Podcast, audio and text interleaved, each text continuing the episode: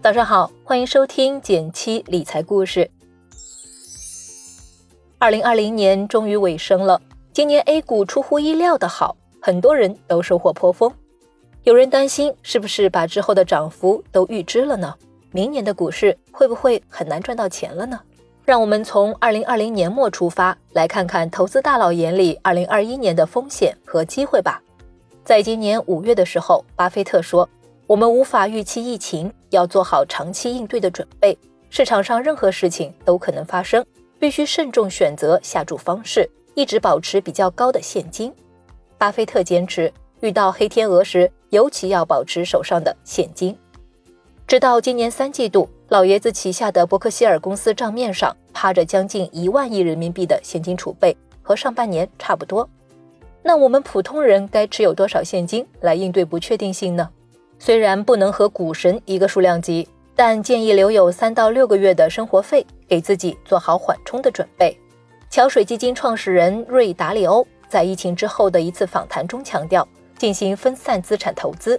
他说：“现在第一步必须是要分散的布局中国资本市场，换句话说，需要在中国的各类资产中找到自己的平衡。”巴菲特也一直坚持做好分散，今年他也老调重弹。虽然我们不知几周后、几个月后或者明年会怎么样，我们希望投资者能跨行业、全面分散的投资股票，并对未来持乐观态度。那对于二零二一年，大佬们是怎么看的呢？第一点，投资应该避免频繁改变。巴菲特从上世纪开始投资可口可乐，光这一家公司便为他赚取了百亿美金。到今年三季度末。可口可乐依然是巴菲特前五大重仓股之一。这两年，巴菲特持续买入的另一只股票是苹果。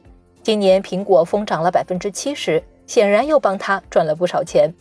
巴菲特的合伙人芒格说：“我们投资的成功，并不是建立在改变上，而是在于如何避免改变。以不变应万变，看好且拿得住，或许就能比别人多赚一些。”第二点，长期看。股票回报会比国债高，尽管持有大量现金，巴菲特依然坚持，长期来看，股票的回报会比国债高，会超过你藏在床垫下的钱。当然，前提是把股票当做投资，而不是赌博工具。巴菲特一向是看好指数基金的，今年他也反复说，没有理由停止在标普五百指数基金上的投资。第三点，长期主义的核心是价值投资。这两年有个很火的词是长期主义。高瓴资本的创始人张磊在价值里写，对长期主义的理解是坚持初心，保持进化，没有终局。在张磊看来，很多事情短期看是成本，长期看却是收益。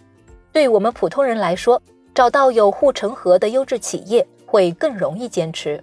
放宽一点理解，选到好的基金产品，等于买了一篮子有护城河的公司。更能赚取长期的价值。第四点，A 股越来越香。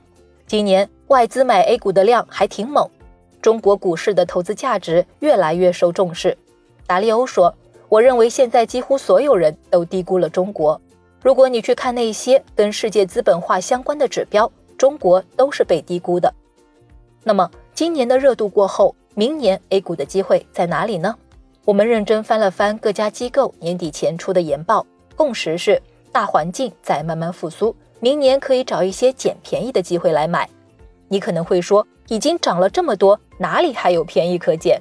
食品饮料、家用电器等行业经过一轮大涨后，确实有点贵了。但建筑装饰、房地产、公用事业等基本还是趴在地上，明年可能会迎来补涨机会。涨幅很猛的消费行业，很多人担心现在买是不是已经晚了？但我们要看到。当前的政策是大力扶持消费的，全面促进消费写入了“十四五”规划，是未来五年经济的重点内容。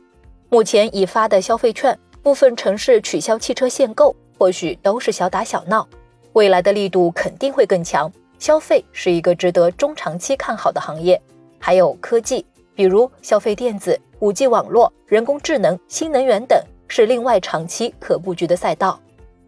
当然。这些机构预测仅仅是给大家做个参考，提供一些思路。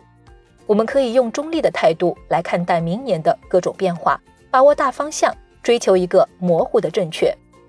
有很多听者朋友会困惑，除了基础的理财知识外，普通人想在投资中赚到大钱，还需要有什么能力？